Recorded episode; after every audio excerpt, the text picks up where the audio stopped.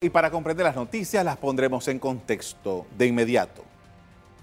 Como hemos visto en los dos programas anteriores, la ciudad de Panamá creció desordenadamente sin planificación. Este hecho provocó un alto impacto en el ambiente. Ríos contaminados, construcción en zonas inundables, en colinas y laderas, destrucción de manglares, aguas negras vertidas sin tratamiento, deforestación y la mala administración de la basura hacen parte de ese cóctel perverso al que se ha enfrentado la ciudad. En total, 8 ríos y 64 quebradas conviven con nosotros en la ciudad de Panamá. Su aspecto no es el mejor. Sus turbias aguas demuestran en lo que los hemos convertido desde hace años. Solo nos importan estos recursos naturales cuando se vuelven caudalosos y amenazadores durante la temporada lluviosa. Cuando ocurren desastres, nos recordamos de los ríos Matías Hernández, Matasnillo, Abajo, Pacora, Juan Díaz, Curundú, Tapia y Palomo. Estos ríos, por largos años, han sufrido los rigores de estar rodeados de núcleos de población y asociados a actividades comerciales e industriales, generando un problema del que no terminamos de librarnos. En el año 2001, el Ministerio de Salud aprobó el Plan Maestro para el Saneamiento de la Ciudad y la Bahía de Panamá, con el fin de ampliar la cobertura de los servicios de alcantarillado sanitario y la capacidad de recolección de las aguas residuales y su disposición. Hasta hoy este proyecto implica 147 kilómetros nuevos de alcantarillados en los distritos de Panamá y San Miguelito, la creación de unos 85 kilómetros de colectoras sanitarias. E igualmente la creación de 14 kilómetros de un sistema interceptor que debe funcionar en tres partes de la ciudad. Y la planta de tratamiento que recibe y trata las aguas residuales que se generan en la ciudad y las, y las revierte o las vierte en el río Juan Díaz. Los escenarios los conocemos. El primer paso para construir una barriada es talar todo lo que haya en el terreno. Cuando se produce una invasión de terreno, las personas construyen en zonas no aptas, se ubican en zonas fangosas y en laderas. A lo largo de los años, en la temporada lluviosa se han escenificado situaciones traumáticas debido a inundaciones y deslizamientos en diferentes puntos de la ciudad de Panamá, con pérdidas materiales y vidas humanas. El uso de suelo que se da en algunas zonas de la capital no se compadece con la realidad ambiental. Además de ello, en los últimos años se han producido la destrucción de miles de hectáreas de ecosistemas de manglar. Algunos estudios indican que la falta de vigilancia, la debilidad institucional para aplicar las leyes y la extracción de arena sin permisos inciden en el deterioro de los manglares. A todo esto hay que agregarle el hecho de que por largos años varios puntos de la ciudad experimentan inundaciones debido a obstrucciones severas del alcantarillado, servidumbres ocupadas, materiales colapsados por el tipo de carga a la cual es sometida la alcantarilla, alcantarillas sanitarias dentro de ductos pluviales, canales naturales deteriorados y cambios bruscos de los usos de suelo. Nos acompaña el historiador ambiental Francisco Herrera, con quien vamos a conversar acerca de estos fenómenos que han estado incidiendo en la capital panameña. Buenas noches. Buenas noches. Un poco ah, para que nos pueda explicar eh, eh, todo lo que hemos estado refiriendo sobre lo que ha sucedido el impacto que lo que nosotros le hemos hecho a la tierra y al ambiente en Panamá, la manera como nos ha estado afectando y por qué suceden los fenómenos que estamos viendo. Bueno, partamos de un hecho, vamos a decir, cultural. La ciudad es un fenómeno cultural humano y como tal es, es el producto de la transformación de la naturaleza en un contexto habitable para el ser humano la ciudad de Panamá no es ajena a ese fenómeno a, lo, largo del mundo. De tal manera que los procesos que observamos hoy ya empezaron desde el momento que se comenzó a construir una ciudad en Panamá. E incluso mucho antes, cuando no había poblaciones urbanas, ya estaba el ambiente siendo cambiado en alguna forma.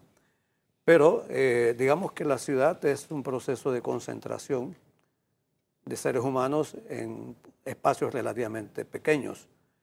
De tal manera que eh, ese impacto va a ser mucho más rápido, mucho más profundo, en la medida en que también la, la tecnología tenga la capacidad precisamente para transformar la naturaleza en ese sentido. En el caso de la ciudad de Panamá, digo, hay varios factores que han ido contribuyendo a eh, un desarrollo que podríamos llamar caótico en la ciudad. Una es, eh, en el caso a partir de la construcción del canal, precisamente el límite que se impuso de la zona del canal al desarrollo urbano hacia la parte norte de la ciudad y que fue extendiéndose hacia el este.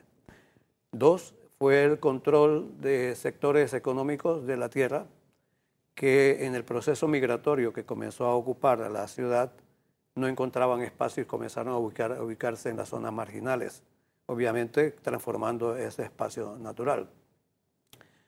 Y tres, diríamos que es eh, un producto de un proceso de intereses económicos muy fuertes que han determinado cambios en la forma de uso del espacio, sin tomar en consideración los factores ambientales. Y esos factores han estado jugando su papel en el desarrollo. No diríamos que es, vamos a decir, la culpa de la gente porque quiere, sino que, que en alguna forma ha ido desarrollándose a partir de factores que han, han, sido determinados por la manera en que se ha ido ocupando el espacio urbano. Eh, en estos 500 años que tiene la ciudad de Panamá, pasamos de un villorrio prácticamente, eh, ahí lo que conocemos ahora como Panamá la Vieja, a un lugar un poco más eh, estructurado, como es en, el casco antiguo, y después se da una explosión, me dicen que después de la Segunda Guerra Mundial, que ya comienza a expandirse con más, mayor fuerza la ciudad de Panamá, pero va arrasando en su camino. Eh, y eh, dice, bueno, este es un país, una ciudad que creció con el automóvil, eh, con el boom del automóvil. Y, y así mismo con ese, con, a fuerza de motor, nos fuimos yendo. Y no medimos y no calculamos lo que estábamos haciendo. No lo medimos en, en, buena medida porque digamos que el automóvil es el producto de una concepción de, de tra, tra, transporte rápido -huh. en cualquier parte y se considera como una, un, algo, algo, emblemático en el proceso de, tra, de, transporte en cualquier parte del mundo y del desarrollo humano. De tal manera que al entrar el, el automóvil a la ciudad fue como bueno, llegó a algo importante en la, en la tecnología para que nos salva, salvara en el proceso de comunicarnos. Eh, y en ese sentido, eh, por supuesto, detrás de ese elemento hay todo un proceso económico. Es decir, quienes transportan, eh, importan, venden, etc. Panamá ha sido uno de los países donde más barato se ha vendido el automóvil. Pues, y en ese sentido, la ciudad fue desarrollándose.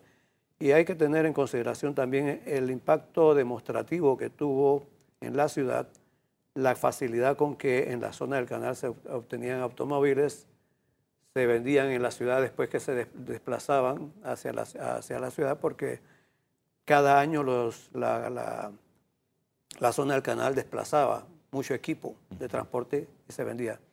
Y la capacidad también que tenía la fuerza de trabajo que trabajaba en la zona para comprar automóviles mucho más rápido. Buena parte, por ejemplo, de los sitios donde se vendían automóviles, la Avenida Nacional, por ejemplo, uh -huh. estaban cerca de la zona del canal. De tal manera que la gente que venía, que pasaba por ese lado, tenía, era un, su área de demostración. Y el automóvil se ha convertido en, en, el, en el, elemento simbólico del, del, prestigio y del desarrollo humano, de la familia, etcétera. Un punto que también es decir, hay, habría que explicar, por ejemplo, por qué desapareció el tranvía. Uh -huh. ¿no? Y una hipótesis que planteo expresamente es que los intereses económicos que estaban detrás de la importación de automóviles claro. determinaron eso. Ahora, eh, lo que no, no, no preveímos, y creo que sí se previó en algunas de las propuestas de desarrollo urbano que se plantearon en los años 30, en los años 50, etcétera, fue precisamente esa concentración y la necesidad de ir eh, generando condiciones de, de, expansión de la ciudad, pero de una forma más organizada. Eso no ocurrió. Y no ocurrió por lo que los intereses eh, inmobiliarios condicionaron precisamente ese desarrollo. Ahora, eh, parte de lo que ha sucedido es que nosotros tenemos ríos contaminados, hemos destruido manglares, eh, hemos eh, construido en lugares en los que no se puede vivir porque están en el nivel del mar o debajo del nivel del mar. Y eso, cada año, nosotros tenemos algún problema por esa situación. El caso de Juan Díaz es un ejemplo emblemático y que ha sido ya discutido, planteado muchas veces y todavía se sigue expandiendo eh, la, infraestructura urbana sobre esas áreas de manglares. Y lo vamos a ver, lo vamos a ver que se va a seguir después de, de Tocumen, se va a ir construyendo hacia el este, porque la tendencia de la población es moverse hacia esa zona y hacia el norte ahora que tenemos la carretera hacia Colón.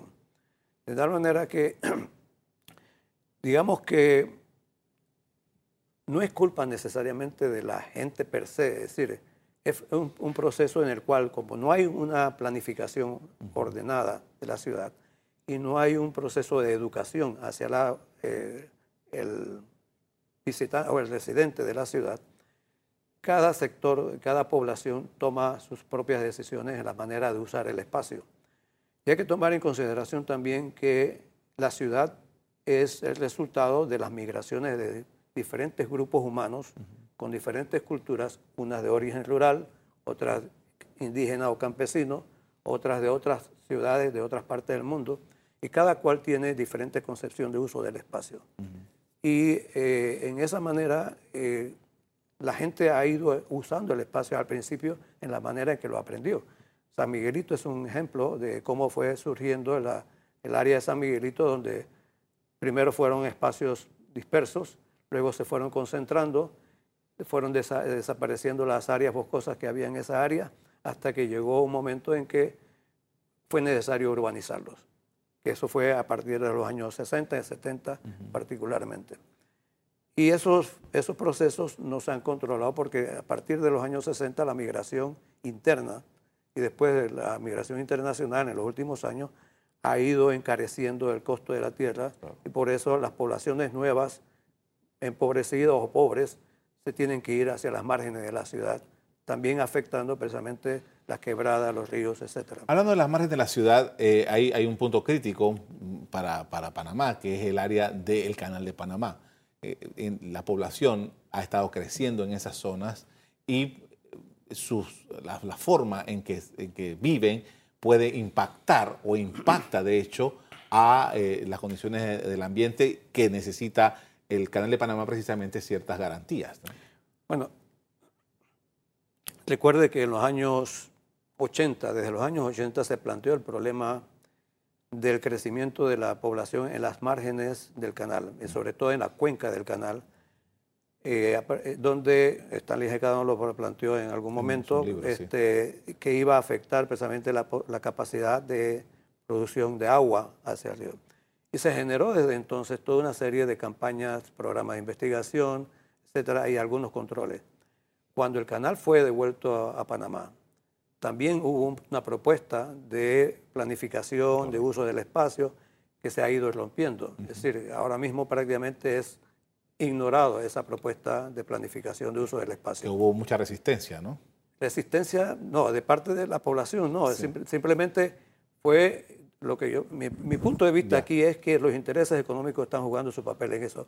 Que se empuje a la población hacia esas áreas, esa es otra cosa. Si la gente va donde, donde le permiten llegar. Y eso, eso está ocurriendo precisamente. Fíjese que ahora mismo en el Parque Cruces, que supuestamente era parte de un corredor biológico entre eh, Soberanía hasta casi llegar a Colón y la ciudad de Panamá, se ha ido prácticamente comiendo como si fuera un pastel y eh, eso no es, no es gente de la población común, son empresas que están entrando en esa área y que van destruyendo el espacio. De manera que los intereses económicos son los que están jugando su papel en esto. Y por supuesto, se usa la población.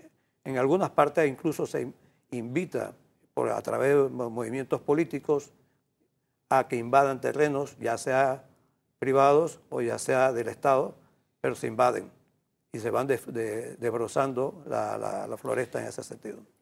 No tiene que ver directamente con lo que estamos estudiando sobre, el canal, eh, sobre la, ciudad de Panamá.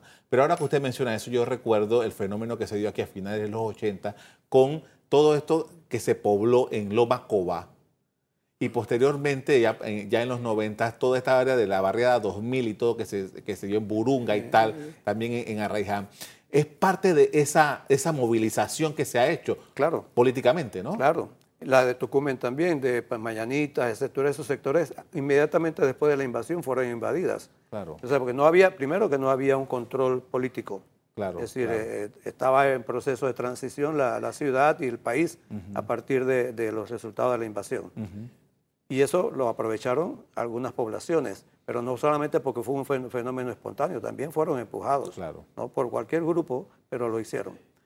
Y eso ha determinado precisamente un proceso de ocupación desordenado. En el caso de San Miguelito, en toda la margen de San Miguelito atrás, es parte de ese fenómeno igualmente.